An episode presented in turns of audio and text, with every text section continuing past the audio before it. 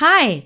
Heute darf ich dich zur schon zehnten Folge zur Episode 010 hier bei Einfach Lebensfroh begrüßen. Schön, dass du hier bist.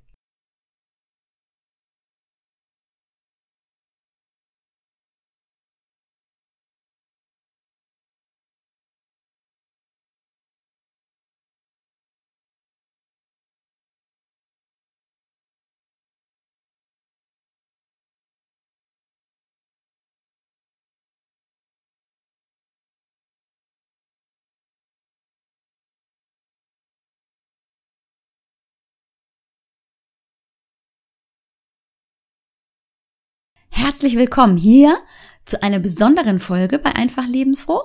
Wir haben sowas wie einen kleinen Geburtstag. Denn heute geht die zehnte Folge on air. Seit Juli läuft der Podcast und jetzt sind zehn Folgen mit dieser heutigen Folge schon draußen für dich zum Zuhören. Solltest du gerade neu eingestiegen sein hier bei Einfach Lebensfroh? Keine Panik. Ein kleiner Review von den letzten neun Folgen.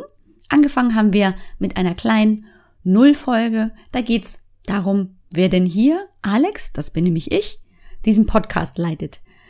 Und dann in den darauffolgenden Folgen ging es um das Thema Prioritäten und warum Prioritäten und Ziele ganz wichtig sind, wenn wir etwas erreichen wollen. Das darauffolgende Doppelinterview, zwei geteilte Interview mit Stefan Polten, dabei erzählt er uns, warum Bewegung auch geht, selbst wenn ich Schmerzen habe super Interview, kann ich jedem nur empfehlen, mal reinzuhören. Und dann folgte die drei geteilte Miniserie zum Thema Bewegung. Und warum Bewegung eben nicht nur Ausdauertraining oder nur Krafttraining oder nur Beweglichkeit heißen muss. Die darauffolgenden zwei Interviews mit der Michaela Steidl hatten das Thema Dranbleiben und mit der Melanie Mittermeier das Thema Dranbleiben, auch wenn ich keine Unterstützung habe. Und diese beiden Frauen sind einfach nur toll. Also nochmal, solltest du noch keine Gelegenheit gehabt haben, da mal reinzuhören, dann such dir mal ein paar ruhige Minuten und dann hör einfach mal rein. Beide Frauen sind so inspirierend, arbeiten auf unterschiedlichen Ebenen und Bereichen und haben trotzdem so viel an Informationen weiterzugeben. Ganz, ganz wunderbar. In der letzten Episode hatte ich dir versprochen, wir sprechen in den folgenden Episoden vor allem über das Thema Ernährung. Und das ist auch ein ganz, ganz wichtiges Thema, häufig auch die große Frage, wie, wie gehe ich denn Ernährung an, wenn ich mich anders ernähren möchte, wenn ich eine Ernährungsveränderung angehen möchte. Und das hat mich so beschäftigt, dass ich natürlich auf die Suche gegangen bin, neue Interviewpartner zu suchen. Und ich habe ganz, ganz tolle gefunden. Das ist die kleine Überraschung. Das werde ich jetzt natürlich nicht erzählen, sonst ist es ja keine Überraschung mehr. Aber diese Menschen haben natürlich auch ihren eigenen vollen Terminkalender und deswegen möchte ich gerne diese Miniserie zum Thema Ernährung einfach um maximal zwei Wochen nach hinten verschieben. Einfach damit alles zusammenpasst. Und heute ein Interview hervorholen, das ich schon vor einigen Wochen mit der wunderbaren Daniela Strube führen durfte vom Keep Cool Mama Blog.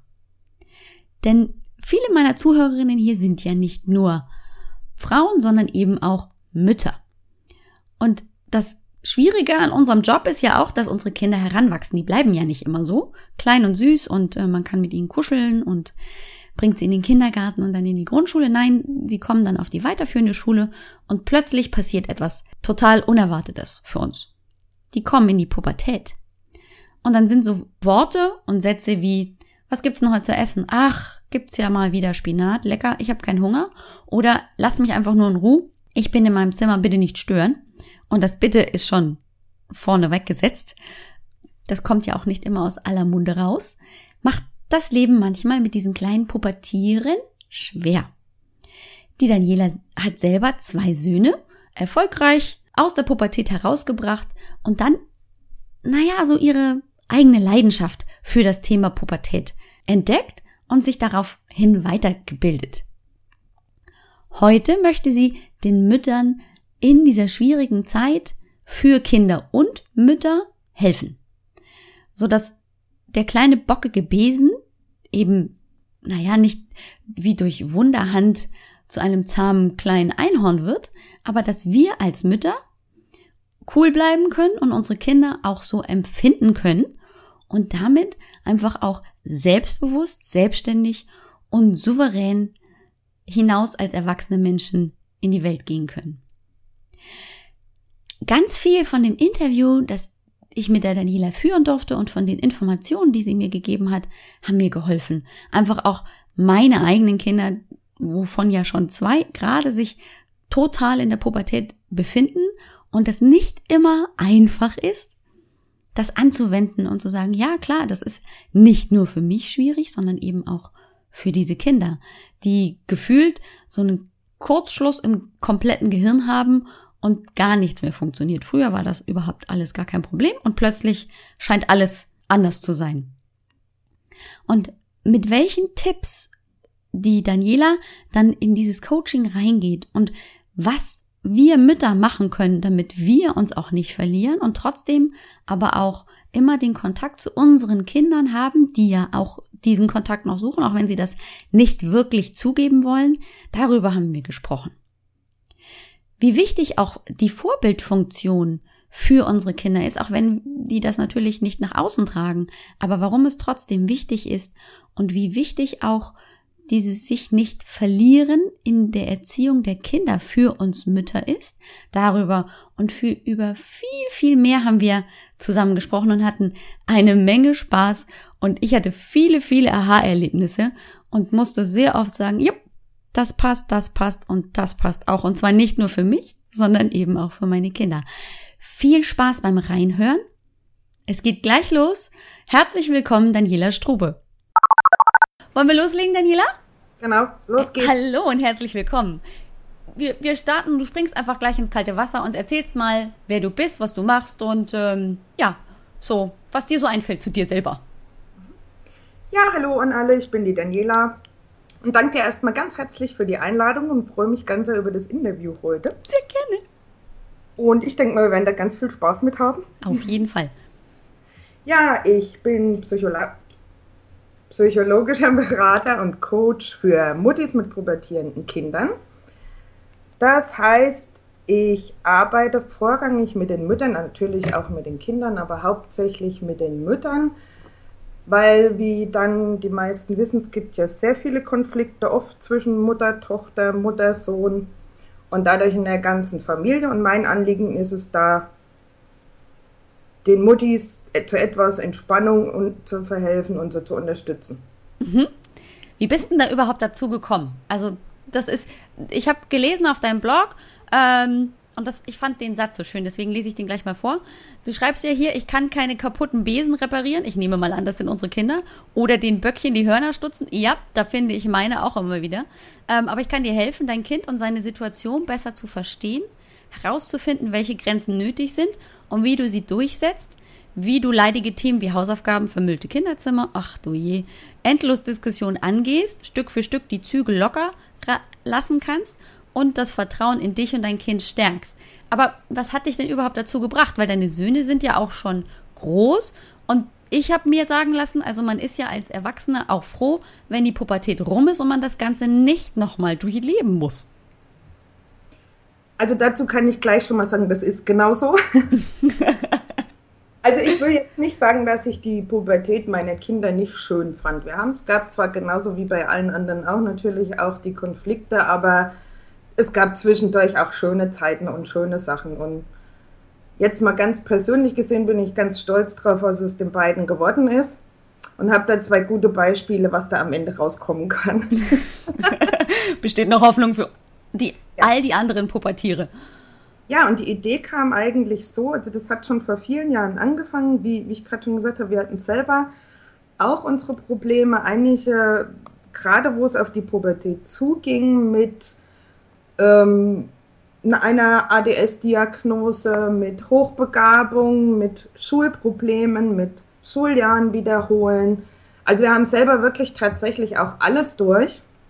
Und ich habe mich damals schon viel engagiert für, mit anderen Müttern, für andere Mütter. Wir haben zusammen auch schon eine Elterngruppe auf die Beine gestellt, die ähm, damals war das für Eltern mit ADS-Kindern.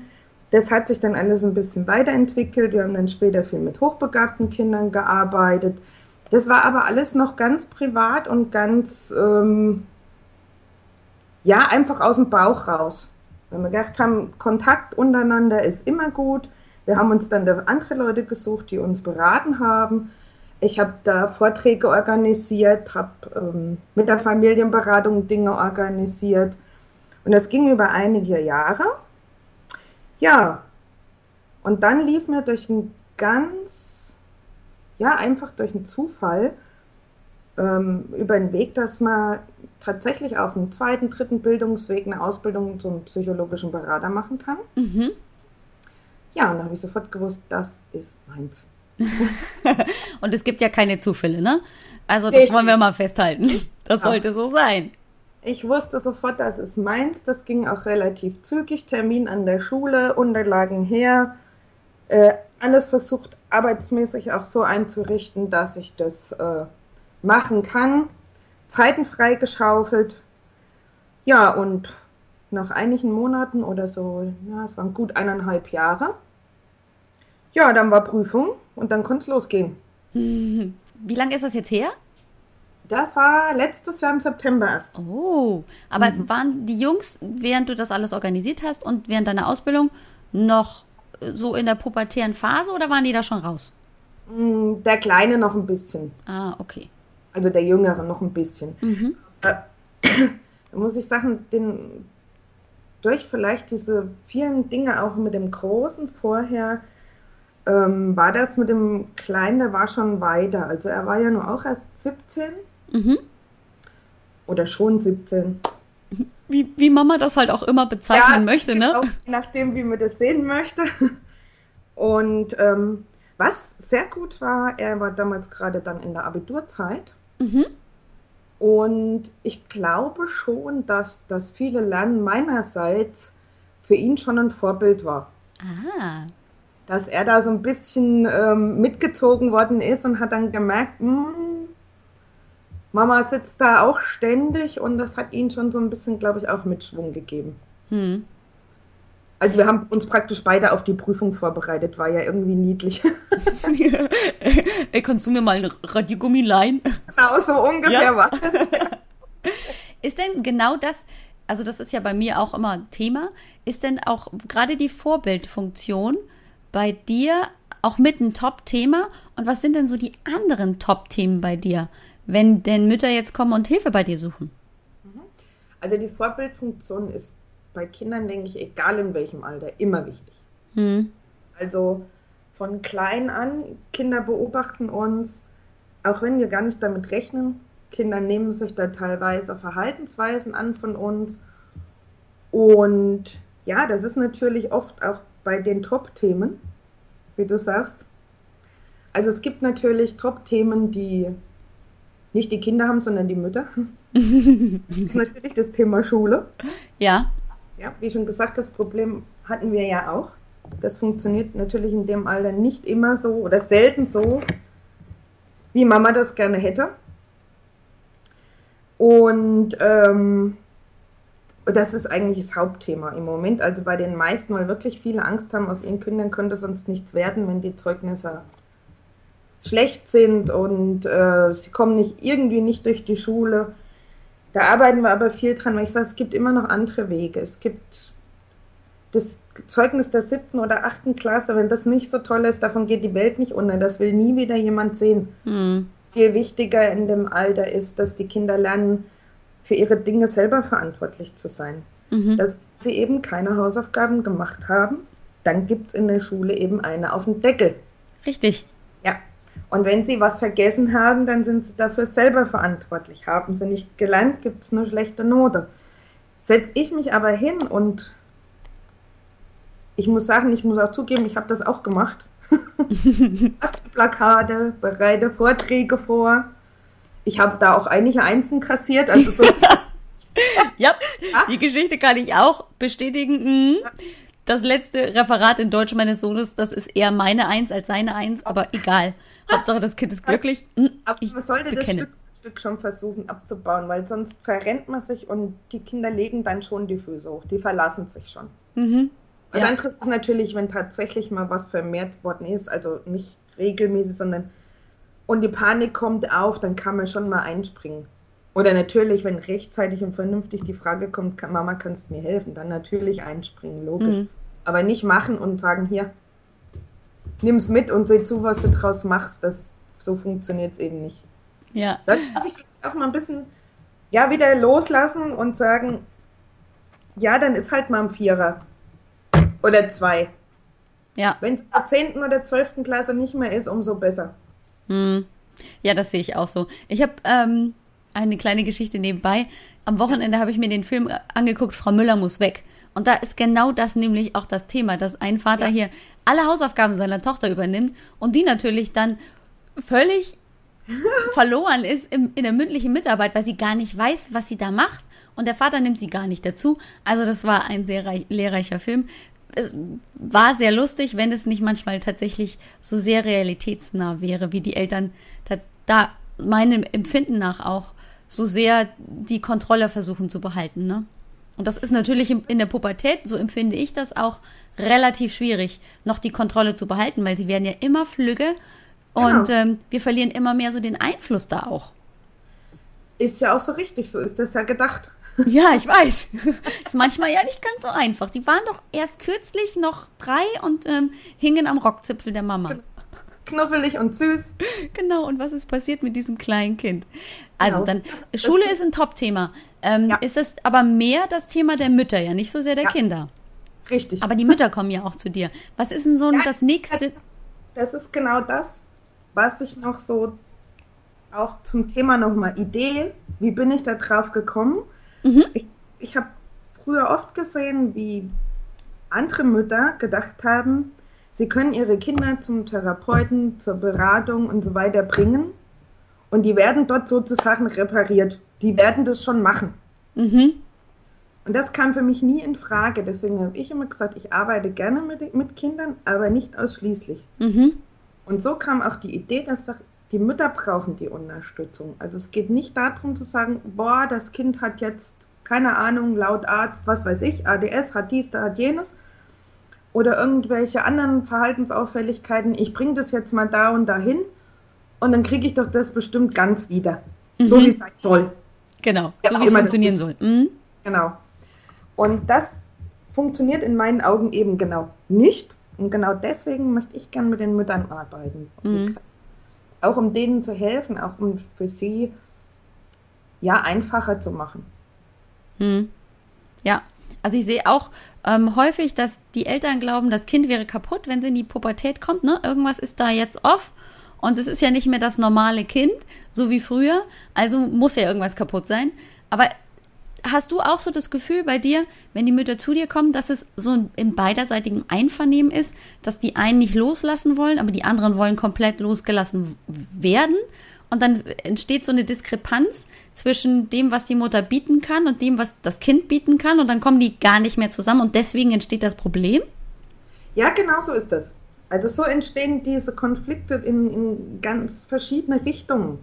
Und das schaukelt sich bei vielen dann wirklich nach oben bis hin zu, dass da wirklich kaum noch ein, ein Wort gesprochen wird, nur noch hm. böse Mütter haben das Gefühl, sie werden von ihren Kindern gehasst und ähm, denken dann aber manchmal eben auch, ja, das wäre doch alles so schön, wenn Junior nicht mhm. das täte. Aber am Ende ist es ja doch so, was man bei, auch bei Erwachsenen beobachten kann, was ich manchmal aussende, das bekomme ich ja zurück. Mhm. Ja. Auf jeden Fall. Und es ist aber so, natürlich machen die Mütter das ja nicht mit Absicht. Und umso mehr sie in die Verzweiflung kommen, etwas richtig machen zu wollen und ihr Kind halten zu wollen, ihr Kind ähm, ja auch erziehen zu wollen, weil sie ja nur jetzt denken, um Gottes Himmels Willen, was ist denn nur da jetzt los? Das geht ja gar nicht. Umso mehr schaukelt sich das nach oben. Mhm. Und umso größer werden die Konflikte und umso seltener kommen sie von alleine da wieder raus. Ja. Und da ist, gesagt, kann man aber, man kann gut eingreifen mit, gerade was, was du vorhin vorgelesen hast, wenn, wenn dann das Verständnis ein bisschen geweckt ist und dann die Mutter auch manchmal denkt, ach ja, genau. Eigentlich ist es ja so, dann kann man das sogar oft relativ schnell den Knoten rausmachen. Mhm. Jetzt bietest du ja deine, ähm, dein Coaching, deine Beratung über Keep Cool Mama an. Und ich fand diesen Begriff so cool, weil genau das wollen, glaube ich, alle Kinder, eine coole Mom. Ich bin ja. relativ häufig die, oh Mama, du bist so peinlich. Okay. Ja. Ähm, das muss man auch als Mutter sich erstmal ähm, reinziehen. Oh, ich bin jetzt peinlich. Aber ähm, wie kamst du denn da drauf? Das einfach auch so, das ist, finde ich, relativ catching. Also das passt so. Das war ein Familienprojekt. Ach. Also saßen wirklich da, das Thema stand. Also, oder hatte sich ja immer weiter aufgebaut, das Arbeiten mit der Mama. Mhm. Das Arbeiten mit der Mama von pubertierenden Kindern. Also, das war definitiv klar. Und jetzt, ich habe keine Ahnung, vielleicht auch in, im Rahmen. Ich, ich weiß es nicht mehr. Wir saßen zusammen, also meine Jungs waren dabei, mein Lebensgefährte war dabei und ich habe gesagt, wir haben so ein paar Wörter aufgeschrieben, Stück für Stück und dann irgendwann sagt mein Lebensgefährte, wie wär's denn mit Keep Cool Mama? Mhm. Und alle gleich, ja! Cool. Einer von den Junioren hatte noch einen anderen Vorschlag, aber da war dann auch schon, das, das war schon vergeben und ich habe dann noch die Umfrage an äh, praktisch wie so eine kleine Umfrage per WhatsApp an die Muttis gemacht, die ich so kannte. Mhm. Was hältst du von das oder das? Und da war Keith Kuhlmann mal sofort ganz weit vorne. Und die sagten auch, ah, sie haben gleich mal ihre Kinder gefragt, was sie davon halten. Und dann mhm. war Keep Kuhlmann mal ganz weit vorne, ja. Und dann, ich glaube, das war innerhalb einer Stunde erledigt. das ist cool. Sofort, das ist es. Das ist so cool. Das ist wirklich toll. Also es ist auch so ein Name, der bleibt, glaube ich, im, im Gedächtnis, ne? Weil auch die Mama will ja, glaube ich, cool sein. Wie ich gerade schon sagte, so dieses Mama, du bist ja. peinlich, das findet ja jede Mutter auch irgendwie ein bisschen blöd. Also zu mir hat das wirklich meine Mama gesagt. Also die kennt mich und meine Familie schon länger, hat mittlerweile auch zwei Buben. Und ähm, die sind nur jetzt noch jünger, aber die hat mal wirklich zu mir gesagt, ich will auch mal so eine coole Mama sein wie du. Mhm ich kann es nicht, ich bin so streng, wie machst du das? ich habe es ja dann auch erklärt, ich sage, ein bisschen streng muss man schon auch sein. Also ohne geht es natürlich auch nicht, nur cool wird auch nicht. nee, da kommst du auch nicht weiter, das stimmt. Aber hast du dich, als du noch in der Situation warst, auch als coole Mama empfunden?